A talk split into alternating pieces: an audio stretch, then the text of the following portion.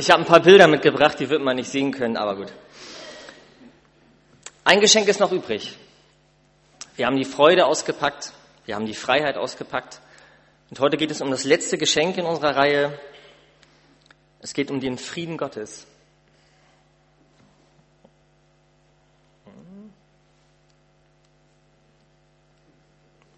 Kleinen Moment. Ja, super. Es geht um den Frieden Gottes. Er brachte uns das Geschenk des Friedens und der Versöhnung, lesen wir hier. Dieser Satz wurde über einen ganz besonderen, einzigartigen Mann gesagt. Ich muss mal eben einmal gucken. So, ähm, warte mal. Ja, jo, aber das mache ich gerade nicht, das macht Lukas. Lukas, wir machen das so, ich gebe dir ein Zeichen, okay? Schaffen wir auch, super. Genau, dieser Mann ist Nelson Mandela. Ein ganzer Kontinent ist immer noch in tiefer Trauer über den Tod einer der ganz großen Persönlichkeiten unserer Tage. Ganze Stadien füllten sich mit Menschenmassen, die gemeinsam Abschied nehmen wollten. Ein ganzer Kontinent und gefühlt ein großer Teil der Welt scheint immer noch erschüttert. Wenn man die Leute hört oder mit ihnen redet, dann gibt es noch mehr Leute, die sie mit Frieden in Verbindung bringen. Da haben wir Nelson Mandela, da haben wir Mutter Teresa, da haben wir Mahatma Gandhi. Und sie alle haben auf ihre Art Frieden und Versöhnung in die Welt gebracht, ein Stück. Wenn man die Leute fragt und genau hinhört, dann ist da so eine große Trauer über Menschen wie Mandela auch, weil auch irgendwo eine Angst ist.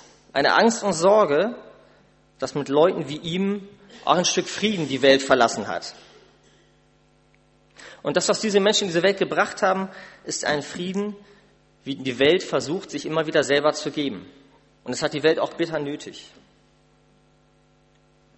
In der Bibel wird aber von einem Frieden gesprochen, der irgendwie anders ist. Und dort heißt es in Johannes 14, mein Frieden gebe ich euch, einen Frieden, den euch niemand auf der Welt geben kann. Seid deshalb ohne Sorge und ohne Furcht, spricht Jesus. Uwe hat uns eben in der Moderation von einem Frieden erzählt, der irgendwie anders ist. Es ist der Friede über die eigene Lebensgeschichte und es ist der Friede mit Gott. Und dieser Friede Gottes, der hat ein Geheimnis. Man kann diesen Frieden nämlich nicht besitzen und man kann diesen Frieden nicht machen, sondern in diesem Frieden Gottes kann man nur leben. Ein Frieden, in dem man leben kann. Leben im Frieden Gottes, versöhnt mit seinem Willen und mit seinen Plänen für mein Leben. Also ich habe ehrlich gesagt kein Problem damit, mit Gottes Plänen zu leben, solange er sich mal an meine halten würde. Ja, und wenn ich mir das Jahr 2013 angucke, und das geht bestimmt vielen von uns so, da hat er das mal wieder nicht getan. Die meisten haben das ja mitbekommen, dass wir drei Monate ungeplant auf dem Bauernhof gewohnt haben, weil wir keine Wohnung bekommen haben. Und als wir sie dann bekommen haben, da wurde sie nicht frei. Naja, und wenn ich so denke in der Zeit, also da fand ich meinen Plan, meinen ursprünglichen Plan erheblich besser als das, was wir davor gefunden haben. Und du fragst dich, warum? Was soll dieses Chaos? Gott, warum durchkreuzt du meine Pläne? War mein Plan so schlecht? Und ganz ehrlich, ich sehe momentan nicht, dass du einen besseren hast. Ja? Also warum durchkreuzt Gott unsere Pläne? Und noch viel wichtiger, wozu durchkreuzt Gott unsere Pläne? Wie kann ich damit umgehen, wenn Gott meine Wünsche, Bedürfnisse und Pläne scheinbar ignoriert? Und wie kann ich Frieden finden, wenn ich die Kontrolle verliere? Darum soll es heute gehen. Da plant man sein Leben, seinen Alltag, seine Woche, seinen Urlaub, seine Familie, seine Finanzen, seine Rente, seine Karriere, seine Versicherung. Man setzt sich persönliche Ziele auf seiner eigenen Lebenslandkarte. Und Gott scheint uns irgendwie zuzutrauen, dass wir Menschen dazu in der Lage sind. Wir können unser Leben selber gestalten, selber bestimmen. Wir haben Freiheit. Und du bist mitten im Leben, planst dein Leben, es sieht super aus, du lebst dein Leben und dann passiert sowas. Auf einmal fällt was aus. Auf einmal fällt was weg. Vielleicht ein Zug, vielleicht eine Freundschaft, vielleicht eine Beziehung, vielleicht ein Geschäft. Auf einmal fällt irgendwas aus und es geht nicht weiter. Und das kann auch was ganz anderes sein. Vielleicht passiert sowas. Vielleicht ein Unfall, vielleicht eine Diagnose. Und alles scheint plötzlich anders zu laufen, als du gedacht hast und dir erwünscht hast. Und du hast das Gefühl, Gott nimmt einen dicken roten Stift und streicht mal eben deinen Lebensplan durch. Gott durchkreuzt unsere Pläne. Und er gibt das sogar offen zu. In Sprüche 16, da lesen wir, des Menschen Herz erdenkt sich seinen Weg, aber der Herr allein lenkt seinen Schritt. Und das ist die gefühlte Realität, in der wir leben. Gott durchkreuzt unsere Pläne. Wir machen sie, aber wir haben sie nicht in der Hand. Aber warum macht Gott das? Warum durchkreuzt er unsere Pläne? Drei Gedanken für heute dazu. Der erste Gedanke, Gott durchkreuzt unsere Pläne, weil es notwendig ist. Ich weiß, wie stumpf, einfach und auch lieblos das vielleicht klingt. Gott durchkreuzt Pläne, weil es notwendig ist. Ich möchte das entfalten mit uns. Wir kennen das vielleicht. Da passiert etwas in deinem Leben und dann kommen Freunde, die das gut meinen und die sagen dir einen, den folgenden Satz. Die sagen dir, das hat alles einen tieferen Sinn. Du wirst schon bald wissen, warum das passieren musste. Das fühlt sich jetzt komisch an, aber du wirst schon noch sehen, wofür das gut war. Eines Tages wirst du verstehen. Und vielleicht kennen wir diesen Satz, vielleicht kennen Sie diesen Satz. Und dieser Satz ist so lieb gemeint, der ist so nett gemeint, der ist so gut gemeint, der soll trösten, der soll Mut machen, der soll mir helfen, Dinge abzuhaken, Frieden mit mir und meinem Schicksal zu finden.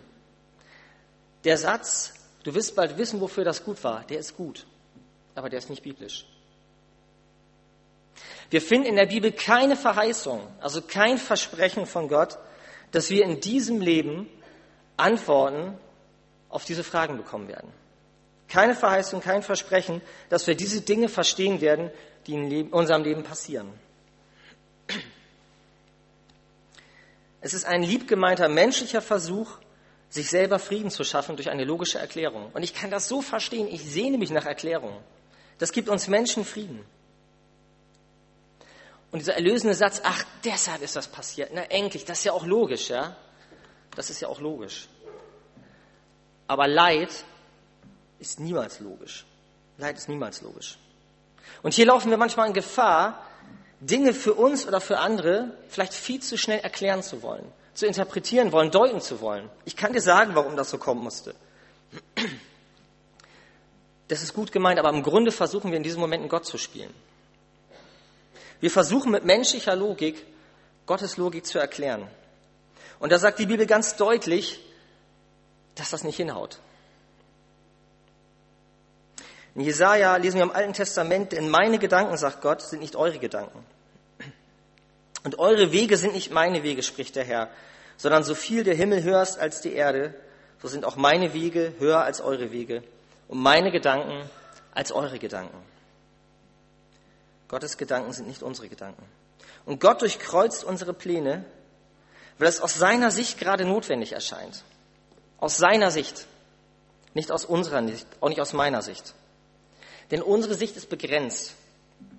Und diese Begrenzung, die wollen wir oft nicht wahrhaben. Ich will die nicht wahrhaben. Und diese Acht, die auf der Seite liegt, das ist für mich so ein gutes Beispiel dafür. Unser Verstand, der kann Unendlichkeit nicht fassen. Das ist ja das mathematische Zeichen für Unendlichkeit. Unser Verstand kann Unendlichkeit nicht fassen. Also was machen wir? Wir denken uns ein Symbol aus, legen so eine Acht aufs Kreuz und schon haben wir das Gefühl, wir haben die Ewigkeit verstanden. Das steht doch, ist doch logisch. Ja? Das ist Unendlichkeit. So eine Acht auf der Seite. Und es gibt uns Kontrolle. Aber wir haben diese Kontrolle nicht in unserem Denken. Wir sind gefangen in unserem Denken in der linearen Zeit nicht in der Ewigkeit, im Hier und Jetzt. Chronos heißt diese Zeit. Chronos oder chronologisch kennen wir ja auch. Oder eine Chronik. Bei Facebook gibt es ja auch eine Chronik, die man anlegen kann. Und das ist genau unser Gedankenhorizont. Das Gestern und das Heute. Was morgen kommt, das wissen wir nicht. Aber Gott sei Dank ist unsere Zeit nicht Gottes Zeit. Gott ist nicht an diese Zeit gebunden, an unseren Gedankenhorizont. Und er sagt von sich selber, In Offenbarung, ich bin das A und O, der Erste und der Letzte, der Anfang und das Ende. Gott ist zeitlos und sein Denken ist zeitlos. Und Gott sagt, ich stehe über der Zeit. Und wenn ich in deinem Leben eingreife und deine Pläne für dich scheinbar durcheinander bringe, dann nur, weil ich etwas sehen kann, das du gerade nicht siehst. Gott greift ein, weil er etwas sieht, was wir gerade nicht sehen. Und vielleicht sehen wir uns selber Moment in so, in so einer Situation. Wir sind der Mann im Boot oder die Dame im Boot und wir gucken nach vorne und es läuft super. Die Strömung erfasst dich, du hast Rückenwind, du hast dein Ziel vor Augen, du bist entspannt und du denkst, du kommst richtig gut voran. Das ist mein Blick, nach vorne gerichtet und alles reinlegen in die Situation. Aber Gott sieht etwas anderes. Gott sieht das Ganze und er sieht das, was hinter mir kommt, was vor mir liegt. Und er sieht vielleicht einen Abgrund, eine Herausforderung, die mir gar nicht bewusst ist. Und weil wir Gott nicht egal sind, weil wir ihm nicht egal sind, muss er manchmal unseren Kurs ändern. Nicht, weil es sich gut anfühlt, weil es notwendig ist und nicht, weil es mir sinnvoll erscheint. Ich sage das hier ganz locker, aber ich finde das ein total schwieriges Thema, muss ich ehrlich sagen. Ja? Nur, dass man das auch mal weiß. Manchmal passiert es, manchmal passiert es, und das ist ein Geschenk, dass wir doch einen Sinn erkennen in diesem Leben und Erklärungen bekommen. Wir haben mittlerweile ein Stück weit Frieden gefunden über diese drei Monate, die wir da irgendwo gewohnt haben, weil wir ganz viel mitgenommen haben aus dieser Zeit. Es war eine gesegnete Zeit, das können wir jetzt sehen und wir möchten sie nicht missen. Aber das ist ein Geschenk, wenn man das sehen darf. Normal ist das nicht. Normal ist, dass Fragen bleiben werden. Und Paulus sagt dazu in Korinther 13, jetzt erkenne ich stückweise, also jetzt in diesem Leben erkennen wir stückweise, aber dann werde ich erkennen. Aber dieses dann bezieht sich auf die Ewigkeit. Hier erkennen wir stückweise. In der Ewigkeit werden wir erkennen. Wir werden erkennen und Antworten bekommen. Das verspricht uns Gott. Vielleicht aber erst in der Ewigkeit. Gott durchkreuzt Pläne. Kennen wir aus unserem Leben? Maria und Josef sind so zwei, die das auch erlebt haben. Die haben wahrscheinlich auch ganz andere Pläne für ihr Leben gehabt. Das ist so ein Bild von so einer antiken, traditionellen jüdischen Hochzeit. Wahrscheinlich war das das Bild, das sie hatten. Frisch verliebt, wir wollen doch nur ein ganz normales Leben haben. Eine ganz normale Hochzeit, eine ganz normale Ehe, ganz normale Kinder. Das ist der Plan. Was macht Gott? Er streicht das durch. Er sagt, ihr wollt ein normales Leben, aber ich habe da was anderes vor. Du wirst keine normale Schwangerschaft haben, du wirst schwanger werden ohne Körperkontakt. Und dein Kind, ja, das wird der Herr der Welt, der Messias, der Retter. Das wird aber keinen Palast bekommen, du wirst in einem stinkenden Stall das Kind zur Welt bringen. Und hätten sie das gewusst, oder sie haben es dann ja auch irgendwann gehört und haben gedacht, okay, ähm, das ist ein spannender Plan. Also irgendwie hatten wir einen ganz anderen. Und vielleicht auch gedacht, können wir nicht einfach ein normales Leben leben? Und wäre alles nach Plan gelaufen, dann wären wir verloren. Dann könnten wir nicht Weihnachten feiern, könnten wir ihn nicht feiern. Gott durchkreuzt unsere Pläne, weil es da eine mächtige, liebevolle, rettende Notwendigkeit geben muss. Das muss so sein. Gott durchkreuzt unsere Pläne, weil er eine Notwendigkeit sieht. Nicht, weil es ihm Spaß macht, weil er mit uns spielt, sondern weil wir ihm nicht egal sind. Der zweite Punkt für heute. Gott durchkreuzt unsere Pläne, damit wir nicht zu kurz kommen. Ich weiß, das klingt auch provokativ. Ich, ich möchte das erklären. In den letzten Tagen habe ich mit verschiedenen Leuten über Wunschlisten geredet, über Weihnachtswunschzettel.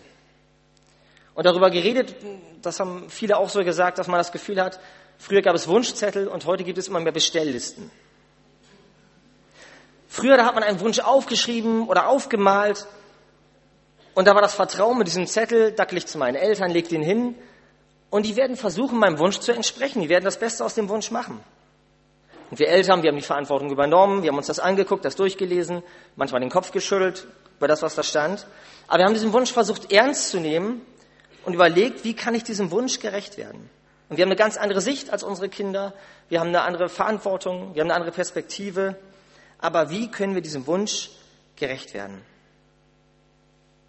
Und heutzutage werden Wünsche bei Kindern ja schon viel früher, viel konkreter. Da bekommt man keinen Wunschzettel mehr, da bekommt man einen Link aus dem Internet geschickt, da bekommt man eine Bestellnummer ausgedruckt. Und das gar kein, es fängt im Kindergarten schon an, und da ist gar kein Spielraum mehr. Das ist gar kein Spielraum mehr. Das sind keine Wünsche mehr, sondern die Erwartungen sind so konkret, dass bei einer Nichtlieferung die Enttäuschung schon vorprogrammiert ist. Aber wie gehen wir mit unseren Wünschen und Plänen eigentlich zu Gott? Breite ich sie vor ihm aus, breite ich meine Pläne vor Gott aus, lege ich sie ihm vertrauensvoll in die Hände, in der Hoffnung und Erwartung, er wird ihnen entsprechen, oder gebe ich eine Bestellung auf? Lege ich Pläne hin oder bestelle ich was bei Gott? Mein Vater ist ja Arzt im Fastruhezustand und er erzählt mir immer so ein paar Geschichten und der erzählt mir, dass ähm, immer häufiger gerade junge Leute zu ihm kommen in die Praxis und die haben immer schon ausgedruckt eine Diagnose aus dem Internet und einen Medikamentenbeipackzettel. Immer häufiger, ja? Und die erzählen dann Sachen zu ihm wie, ähm, ja, ich habe mich mal schlau gemacht vor diesem Besuch. Ich hatte im Internet mal ein bisschen was gelesen über meine Beschwerden und ich glaube, ich weiß jetzt, was ich habe. Können Sie ja hier nachlesen, falls Sie das nicht wissen. Das sagen die so, ja. Können Sie ja da das, vielleicht kennen Sie das ja noch gar nicht, die Krankheit, die ich habe. Das steht da.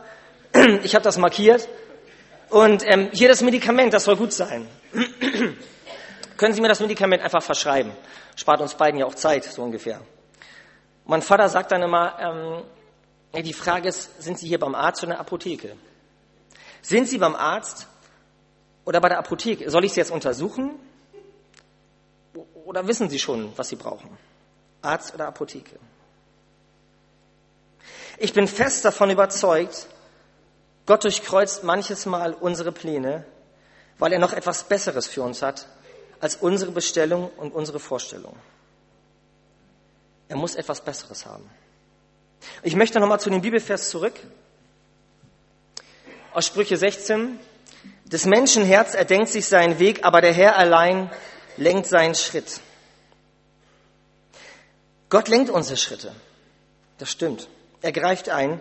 Aber nicht, weil ihm meine Pläne, mein Herz, meine Wünsche egal sind, sondern gerade weil er unsere Wünsche und unser Herz kennt, muss er eingreifen. Er muss eingreifen, unsere Schritte lenken, damit wir nicht zu kurz kommen. Denn wir können uns ja nur das wünschen und was wir uns vorstellen können. Das ist unser Horizont. Und das reicht Gott manchmal nicht. Unser Leben ist ihm viel zu schade dafür, dass nur unsere Wünsche in Erfüllung gehen.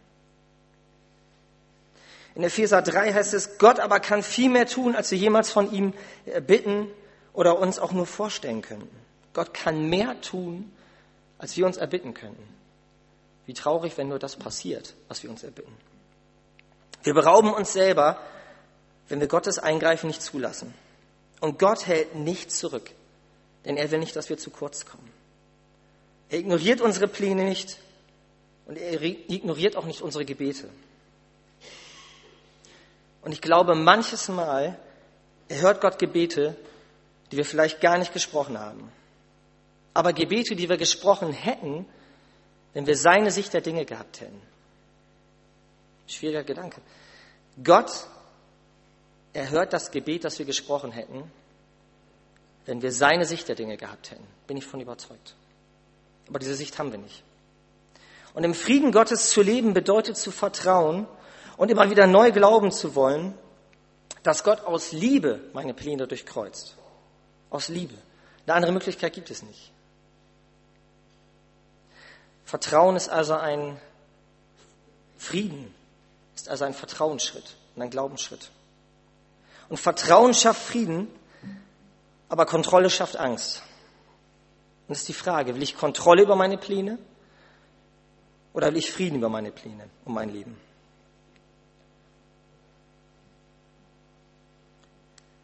Ein letzter, kürzerer Gedanke für heute. Gott durchkreuzt unsere Pläne, auf dass wir Frieden hätten. Gott durchkreuzt unsere Pläne, auf dass wir Frieden hätten.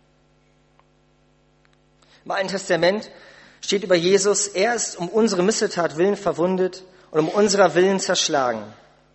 Die Strafe liegt auf ihm, auf dass wir Frieden hätten und durch seine Wunden sind wir geheilt. Jesus kommt in diese Welt, nimmt, seine, nimmt unsere Schuld auf sich, auf dass wir Frieden hätten und bringt uns Heilung. Gott durchkreuzt unsere Pläne, aber was wäre, wenn dies Durchkreuzen nicht so aussieht, sondern wenn das Durchkreuzen unserer Pläne so aussieht?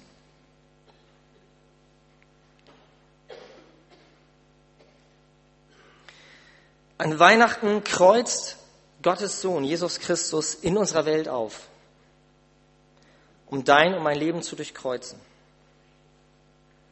Jesus will mit seinem Kreuz, das er auf sich nimmt, unser Leben, unsere Pläne, unsere Sehnsüchte, unser Versagen, unsere Sinnlosigkeit und unsere Not durchkreuzen und durchdringen. Das ist die Botschaft von Weihnachten. Dafür kommt er. Jesus möchte unser Leben heller machen, durchleuchten, durchdringen, bereichern, uns befreien aus Sackgassen, uns einen Neustart geben, Vergebung, Orientierung, Überblick, neues Leben und neue Pläne. Im Alten Testament beinhaltet das Wort Frieden immer auch das Wort Heil. Frieden und Heil sind ganz eng miteinander verbunden. Heil im Sinne von Rettung. Bei uns geht das schon.